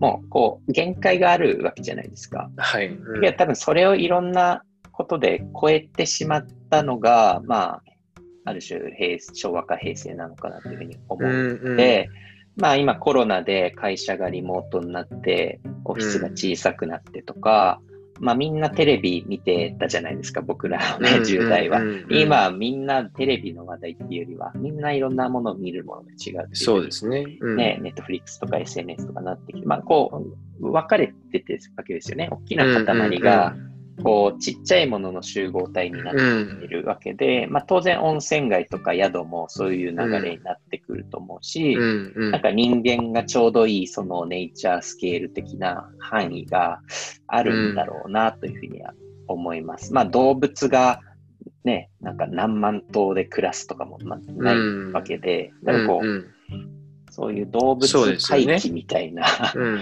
ことをもっと経営だったりビジネスだったりマネージメントにうん。向き合っていくっていう、ちょっとこれじゃ全員の名前覚えられないからこれ以上増やすそうのやめそうようとか、ね。うん。そういう これだと全員と挨拶できないから減らそうとか、なんかそういうことなんじゃないかなって思ってしまう。うんうんその、まあ、ネイチャーとか自然、この世界に生きてるって実感するっていうのはすごく大事だし、今回すごい実感しましたよね、なんかこの。うん、うん、本当に。それまでってこう日本人でずっと高度経済成長の、まあ、余波でこの何十年かこうまたあの時代に戻るかもみたいな期待をみんなするわけですよね。まあ、アベノミクスなんてそうじゃないですか。もう経済資本主義みたいな。うん、うんなくてなんか多分ねネイチャースケールに多分僕は戻っていってるんだろうな。まあ、人口も実際減っていくしですね。はい、はい。だからその中でやっぱ淘汰されるものは僕は絶対ネイチャーの中で当たり前じゃないですか。そうですね。そうなんですよね。うんで、そんな中で、まあ、今回みたいにこう、一律にこう助成金、補助金を配るみたいなのって、うん。僕は僕はまあ、必要な部分ももちろんあると思うんですけど、はい。なんかその会社の補助金にとか助成金に至っては、僕はその会社の、なんか計画書を出したとこだけ200万もらえるとかうん。してほしかったなと思って、なんかなるほど。のひどい言い方ですけど、本当にこう、うんそのうちなくなりそうな会社にもやったわけじゃないですか。はい。はい。ね、こう、年いった人がもう後継者もいないで、来年締めようと思ってたけど、200万もらった人も実際いると思うんですけど、うん。それよりかは、なんか未来のことちゃんと考えて動いてる会社にうん。もっとお金やってほしかったなとか、なるほどね。そうね。うんですよね。ただでも今、ね、高齢者が多かったりとか、僕ら世代がやっぱ少ないんで、声も小さいし、うん政治動かせないし、うん。弱いとこはもちろんあると思うんですけど、うんうん。僕政治あんまり好きじゃないんですけど、でもやっぱり勉強しないとなって最近本当に思ってて、うん。なんかちゃんとこう、文句ばっかりじゃなくて、仕組みとか、なんか、なんですかね、こう、批判だけじゃなくて、逆にこうしましょうよって代案を入れるぐらいの、うん。なんか人間にならないとなぁと最近うん。思い思い始めましたね。うん。すごくこう、特に子供できてから特に思うようになって、なんか、これちゃんと考えないと親の責任果たしてないんじゃないかなってなるほど。思う時があって、うん。なんかこうね、子供が大人になってから、やっぱね、お父さんたちが、ちゃんとこれしなかったからこうなったよって言われたくないじゃないですか。はいはいはい。うん。まあでもそれも子供が生まれるってある種の動物的ネイチャー感覚に触れる機会だったわけですもんね。ん。うんうん。生き物としての自分がいるんだみたいな。そう、そうなんですよね。うんうん。でやっぱりそうなるとね、母親すごいなと思うんですよね、母性。なるほどね。う。うんん。男役立たねえなって思う時が偉そうにしやがって、ね偉そうにしやがってて 自分でも思うんですけど、母親強いですよ。うんうん。やっぱりでもね、チャゲアスの歌じゃないですけど、男と女両方いら、い、るわけですよ。うん。うん。だからそこのバランスだと思うんですよね。あまりにもちょっと男性主義すぎてて。うんうん。だから今こういうズームとかが主婦でも使えるようになってきたので、はい。例えば地域の会議とかでも、主婦の方はまあ子育てしながらでも、なんかズームに参加できて、聞くだけ聞けるとか、うん。だからこれは僕自分の地域にも提案していきたいなと思ってるんですけど、うん。なんかそれが今できるじゃないですか。主婦でも LINE だってつながれるし、うん議事録だってこうファイルでポンと送信できるわけじゃないですか。うん。だからその辺のこう地域の大事なことが決まってる会議とか、うん。なんかそういう観光協会だったり、商店街の会議さ会議だったり、地域のこういう話し合いとかは、なんかこうもっとじ情報共有して、なんか、主婦の人たちすごく大事な仕事してるんですよね。次の世代の子供を育ててるわけで。うん。で、僕それを思ったのは、じ地元の高校にこう講師で年に2回ぐらい話しに行くんですよね。で、その時に、この前は地域資源というテーマで話してくださいって言われて行ったんですよ。うん。で、そこの高校生に、隣町に住んでる子だったんですけど、あなたの町の地域資源って何ですかって質問したら答えられなかったんですよ。へえ。結構ある町なんですよ。うん。こう玉ねぎが美味しかったり、うん。佐賀県の中の生産量が多かったり、うんお酒作ってたりとかあるんですけど、何も出てこなかったんですよ。へえ、それって知らないってことなんですかね？もう知らないんですよ。ああ、そうなんだだ。知ってるけど、なんだろう、自信がないとか、資源と思ってないとか。資源と思ってなかったみたいです。ああ、そうなんだ。あ、それって資源なんですねって答えが出出たんですよ。お酒とかあるじゃんって。知ってはいたけど。知ってはいるけど、うん。地域の名産とか、そういう、なんかな、人に言うものじゃないみたいなところもあったりとか、うんもう逆に本当に知らないって子もいたし、うん。うん。で、そういう話聞いてると結局親が言ってないんですよね。うん。例えば、えー商店街に生まれた子とか、うちみたいに旅館に生まれた子だと気づく場面ってあるかもしれないんですけど、うん。いわゆるその、一般企業に働いてるサラリーマン家庭だと、うん。嬉野温泉に生まれ育ってて、温泉湯豆腐毎日食べてるかって食べてないし、うん温泉の素晴らしさって温泉毎日入ってるかって入ってないし、うん。で親も仕事と家の行き帰りで、子供もい学校と家の行き帰りだけで、まあね、それじゃ知る機会ないですもうんん。ね。うん。だから、もっとだから温泉街とかも、次世代のそのシビックプライドを育ててる、育てることをしないとなってすごく思うんですよね。うん。それってやっぱさっきの客観性みたいなうんところとすごいあるんだと思う。多分僕があの初めて行ったら、うわこれ面白い、これいいな、これ資源だみたいなのっていっぱい見つ感じると思うんですよ。はあはあはあ、だから、なんかそういうなんて言うんだろうな、おお地元を面白がってくれる外物みたいな人とあ出会えば、ねなんか、ある種自信がつくみたいなところもあると思うし、柳瀬さん、いいこと言いましたね。これがも元子先生が提唱している暮らし観光でございますよ。あ、そこにつながるんですね。やっぱり、ね、外の人から褒められるあっていうことがやっぱ足りてないんです確かよねに。。そうですと、感謝とかね。うん、まあお茶農家さんのプロジェクトでもですね、やっぱりこう、栽培だけややってたんですよ。うん。それが栽培からそのお茶を入れてお客様のお口に入るまで一貫してやるのが嬉野茶時のコンセプトなんですけど、うん。それをやることによってやっぱお客様の反応を見れる、うん。うん。でその場で買ってもらえるとかうん。で2年目からのお茶の作り方の姿勢が変わったっていうんですね本人たちもこれまでのような大量に育てるような育て方もするけど、うん。ちょっとめちゃくちゃこだわった田んぼを一旦作りたいとかですねうん。うん。こだわった製法をちょっとあの実験的にやってみましたみたいな声が少しずつ出るようになって、うん。でそれってやっぱり外の観光客っていう人とうん。一次産業の人がやっぱり接したからだし褒められたからだと思うんですよね。はいはい。なんでそういう市民の人たちとか子供たちがその外の人、うん。ある意味観光に来てる人と接する場面みたいなのをうん。お互い楽しくうん。作れたらなみたいなそうですよねこ。とは思ってて、まあ、スリッパ卓球はそうだったんだなって最近気づきはしたんですけど、おで旅館のスタッフと観光客がスリッパで対決するってしないじゃないですか。しないですね。なんか、だからそういったことをなんかたくさん作れるのが温泉街の強みかなと思ってて、うん。これが山あいの一軒宿がポツポツあるような温泉街となかなかそれは難しかったりすると思うんですよね。はいはい。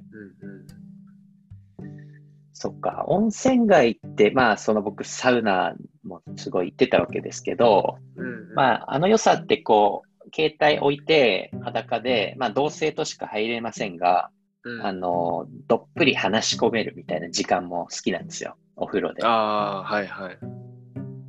でも、まあ、基本温泉ってやっぱりし知ってる人、友達とか家族とか一緒に行った人としかなかなか喋んないじゃないですか。うんお風呂の中で。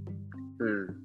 でも実は隣でお湯に浸かってるおじちゃんがめっちゃ面白い人だったりとか、うん。実はビートルズマニアだったりとかするかもしれないので、うん。なんか一緒の湯船に浸かってる人と話ができるきっかけみたいのがあったら、なんか面白いかもって思いました。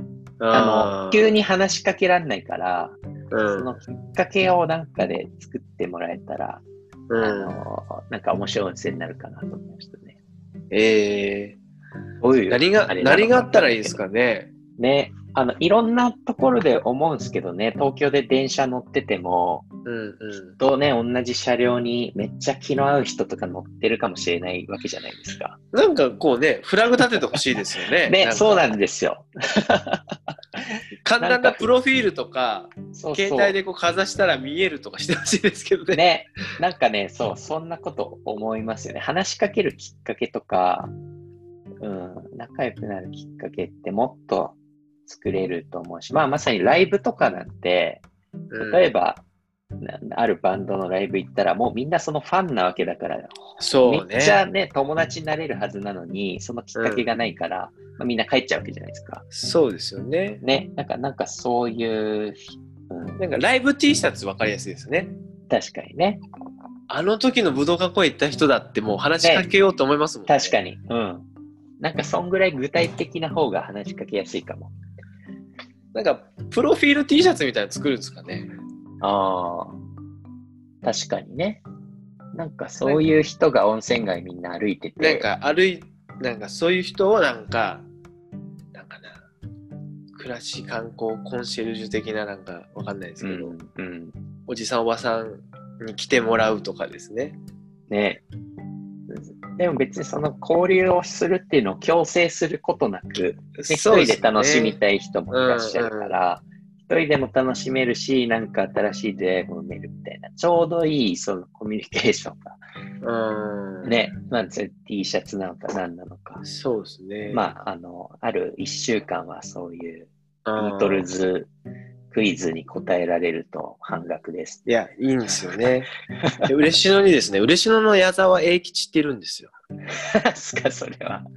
ススナックシュールっていうね、もう嬉野一エンタメ系スナック、面白いスナックがあるんですけへど、でそこにほぼ毎日通ってる嬉野の矢沢永吉さんがいるんですよ。あ、お客さんとして。はい。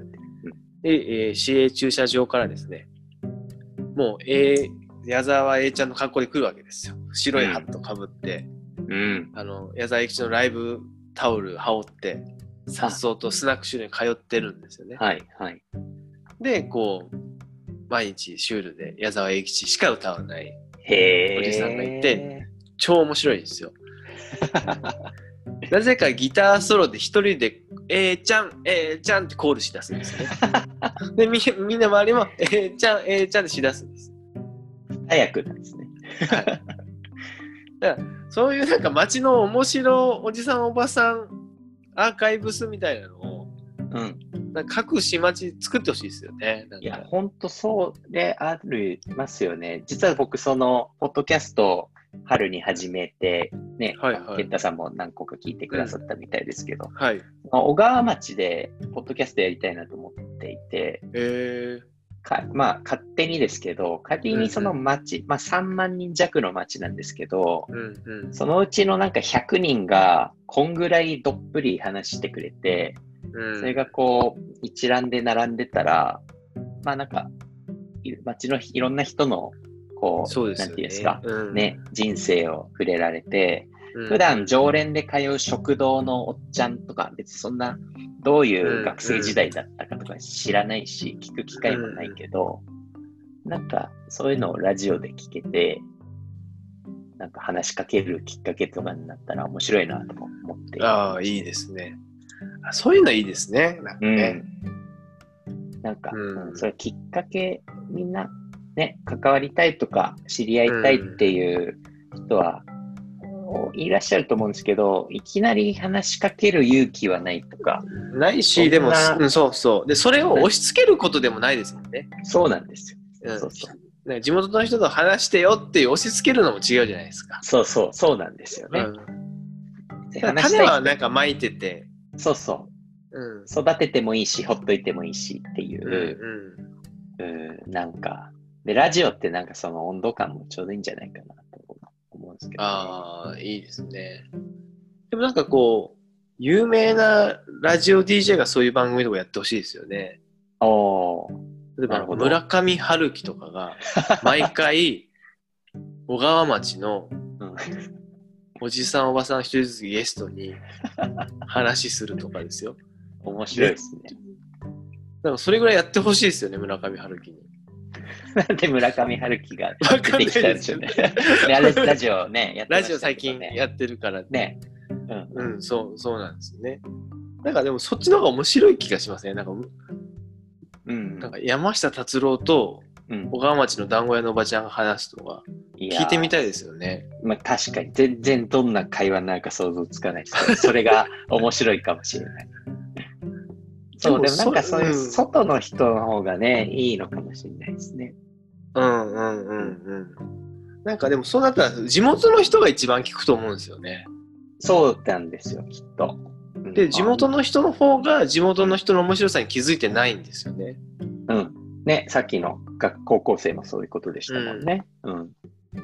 で、なんかこう、なんですかね、そういうある意味、ちょっとしたこうマスメディアとか、うん有名人とかが来ないと見ない人たちも多いですしね。うん。うん。ある意味その今オズマガジンさんで暮らし観光郵便局という連載が始まってますけど、やっぱりうんあれもやっぱり岡崎市っていうところが取り上げられた時やっぱ岡崎の人が一番見るらしくてうん。でも岡崎の人はあのオズマガジンに自分の街が載ったってやっぱこう、うん嬉しさ褒められてる感じがするわけですよね。確かに。だから、そこがなんかマスメディアのなんか役割の一つでも僕はあるのかなと思っうん。てて、だからある意味こういうね、年とか世界の流行がかっこいいって伝えることももちろん必要だけど、うんなんかもっとこう、地域に埋もれてる面白さみたいなのを、同じぐらい平等に取り扱う。もうパリコレと同列でいいと思うんですよね。うん。パリコレと嬉野町のブティックの話題を同時にやるとかですね。なんか、うん。うん。まあ、それぐらいの方がテレビ面白くなるんじゃないかなって僕思うんですけどね。本当そうですね。ううんん。本当にそう思いますね。はい。いや、なんかでうも、いいですね。面白いですね。いろいろ出ますね。なんかやりたいですね。ぜひ。ね一緒に。うん。なんかね、こうこういう妄想話というか、雑談からいいの生まれるんですよね。うん。会議ももう雑談で僕いいと思ってて、うん。うん。もう観光協会の会議とか、もう会議室ですんなと思うんですよね。うん。で、もう大体もうシナリオ決まってるじゃないですか。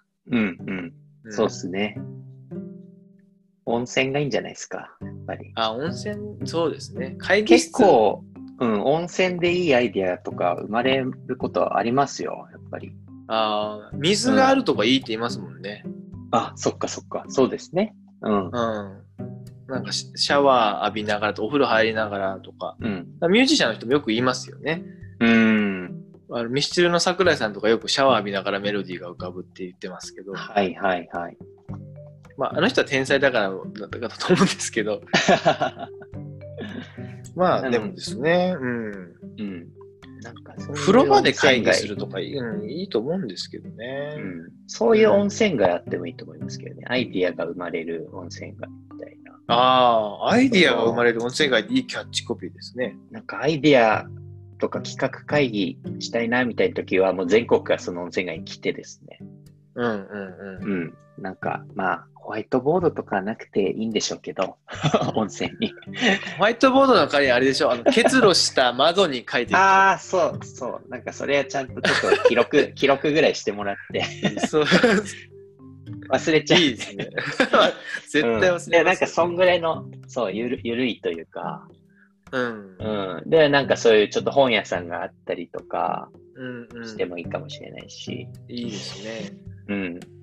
なんか面白そうですね。僕はなんかそういう温泉街にその、ゆるさと余白みたいなのと、うん。先ほどなんか柳瀬さんが言った、まあ、カスタマイズできたりとか、うん。自分も関われるみたいな、うん。ある意味その、クリエイティビティを自分でこう表現できるような、まあ、余白があったりとか、うん。なんかまあ宿の人が与えられるあ、なんかお客様に与える価値観だけじゃなくて、なんか一緒にうん。話せたり考えられたりとかですね。うん。うん。そういう場になれば面白いですよね。まあ実際今、うん嬉野の渡辺別荘とうちでも、あの、旅館の一室だったり使ってないスペースを、まあ、サテライトオフィスとして貸して、うん。まあ、移住と企業誘致みたいなこともやってますけど、へうんーなんか消費する場からある意味生産する場に旅館をうん。こう変えていけるんじゃないかみたいな仮説をもとにですね、うんやっててですね。うんうん。うん。まあそういっラジオた楽し、うんうん、ララジオ。が聴ける温泉もいい気しますけどね。ああ、浴槽からポッドキャストが流れてるとこ流れてるとか。なんか温泉って音楽流れてるとこってあるにはありますよね。いわゆるそのフィあのあなんかヒーリング的な。ヒーリング系とか。ですかね。うんいや、なんつうんだろう。まあ、それがノイズになって、ね、あの、静寂な感じがいいっていうのはもちろんわかりますけど、うん結構そのサウナ入ったり、温泉入ったり、外でね、水風呂入ったりとか、なんか長時間滞在する人って、うんあのほら、サウナってテレビついてるじゃないですか、結構。うんうんスパとか行くと。なんかラジオが流れてる部屋とかなんかあっても面白い。なんかそれ嬉野ラジオがかかってて、今あ日どこどこでこんなイベントやってますとか、なんか風呂入りながら聞けて、あ。行ってみようかああいいっすね。今日も矢沢永吉さんがご来店ですみたいな。あ あ、シュールでそれ面白いですね。シュールでお待ちしてますみたいな。それなんかもう街の街の実況中継。の街のじ実況中継で、あの、お店も1000円とかで広告枠変えて、あ広告流したりとか。あ、確かに。まあ、泊まってる人が、いね、今、例えば30軒の旅館が満室になると、1000人とかいるわけです。1000人とか2000人おとか。そうかそうか。すごいです。その人向けのメディアっていうのがないわけですよね。うんうん。それはあってもいいかもですね。うん。1000人いたら1000円以上あっても良さそうですけどね。そうかめちゃくちゃピンポイントなそういう情ピンポイントですけど、でも面白いですよね。うん。明日の天気とか。客室のテレビつけたらまずその情報が出てくるとかですね。うん。うん。あの、ガイドブックはね、まああったりしますけど、そういうオーディオでガイドするものってあんのかな？なんか、それ聞きながら街歩きしたら楽しいとか。